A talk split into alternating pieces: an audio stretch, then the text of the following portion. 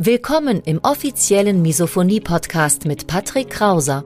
Misophonie, der Hass auf Geräusche, ist weit verbreitet, aber in der Öffentlichkeit wenig bekannt. Betroffene reagieren plötzlich mit Wut, Panik und Aggression auf Schmatzgeräusche sowie auf andere alltägliche Geräusche. Oftmals fühlen sie sich gezwungen, die jeweilige Situation zu verlassen.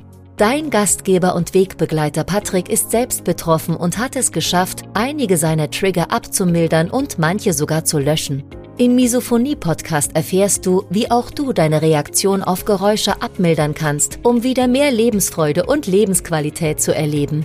Und jetzt viel Spaß mit dieser spannenden Podcast-Folge. Schmatzgeräusche kann niemand leiden. Patrick, wenn du das so beschreibst, dann leide ich auch an Misophonie, dem Hass auf Geräusche. Ich weiß es noch sehr genau, damals vor zwei Jahren im Sommer habe ich mit einem Kollegen gesprochen, ich habe ihm über meine Misophonie erzählt, beziehungsweise auch die Arbeit, die ich hier mit diesem Kanal betreibe. Und dann hat er gesagt, ja, Patrick, aber wer mag denn schon Schmatzgeräusche? Und an diesem Statement ist definitiv was dran.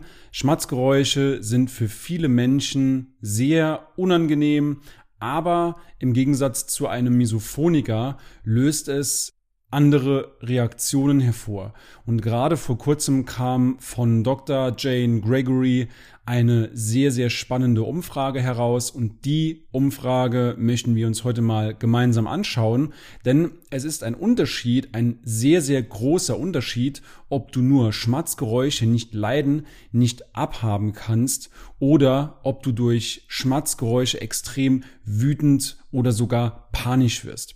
Und damit herzlich willkommen auf dem YouTube-Kanal beziehungsweise im Podcast Schmatzleise. Mein Name ist Patrick Krauser und du bist hier genau richtig, wenn du nach Methoden, nach Lösungsstrategien, nach Maßnahmen suchst, mit denen du noch besser im Alltag mit Misophonie zurechtkommst, wie du vielleicht sogar deine Reaktion auf Geräusche wieder etwas abmildern kannst, obwohl Misophonie derzeit noch nicht heilbar ist. Seit einigen Monaten bin ich auch sehr, sehr aktiv auf TikTok unterwegs. Hätte ich damals niemals gedacht, dass ich irgendwann mal auf TikTok zugegen bin. Aber ich tanze in diesen Videos nicht, sondern kläre über Misophonie auf.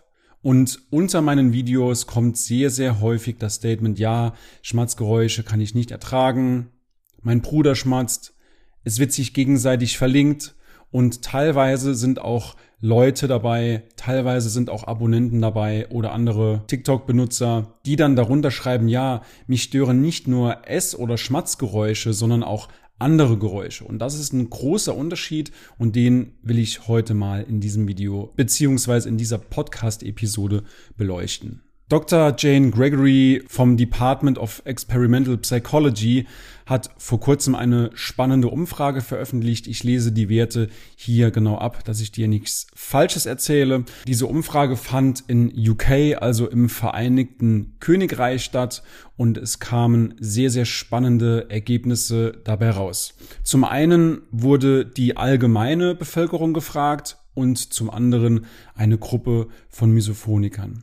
Schauen wir uns erstmal die Ergebnisse der allgemeinen Bevölkerung an. Ich blende das hier mal an der Stelle ein, dass du auch mitlesen kannst. Und zwar die allgemeine Bevölkerung beantwortete die Frage, welche emotionale Reaktion zeigst du bei lauten Schmatzgeräuschen mit 15 Prozent keinerlei Gefühl, 34 Prozent Irritation 39% Ekel, nur 9% Wut und 0% Panik. Verglichen mit den Antworten von Misophonikern 1% kein Gefühl, 4% Irritation, 18% Ekel, stolze 43% Wut und 23% Panik. Fazit. Die allgemeine Bevölkerung empfindet deutlich mehr Irritation, kein Gefühl oder Ekel, wohingegen Misophoniker, also echte Misophoniker in Anführungszeichen, empfinden mehr Wut, mehr Panik bei Schmatzgeräuschen und teilweise auch Ekel. Und das ist ein riesiger Unterschied, wurde bei dieser Umfrage nochmal sehr, sehr deutlich, denn die Konsequenzen wenn du nicht nur Schmatzgeräusche nicht leiden kannst, nicht abhaben kannst, die sind deutlich weitreichender für einen Misophoniker. Zum Beispiel, dass du in einer bestimmten Situation, in der du dich gefangen fühlst, ja, panisch reagierst, dass du denkst, du bist falsch, mit dir stimmt etwas nicht, dass du verrückt bist, nur weil sehr kleine Geräusche, vermeintlich ungefährliche Geräusche wütend machen. Du fühlst dich von deinem Umfeld missverstanden.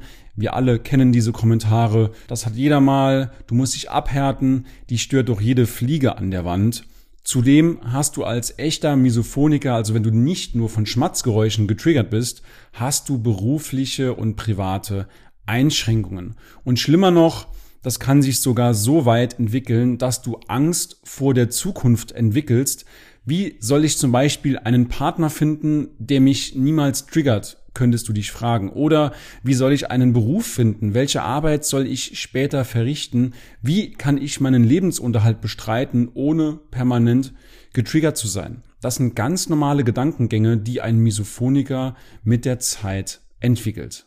Die gute Nachricht ist, dass du aus einem Mix, aus einer bestimmten Mischung von verhaltenstherapeutischen Methoden, Akzeptanz gegenüber der Misophonie, aber auch durch die Arbeit an deiner inneren Einstellung zum Thema zu Neudeutsch Mindset, indem du an dir arbeitest, so kannst du noch besser im Alltag mit Misophonie zurechtkommen und auch deine Reaktion auf Geräusche wieder abmildern. Du kannst deine Symptome lindern, auch wenn Misophonie derzeit noch nicht heilbar ist.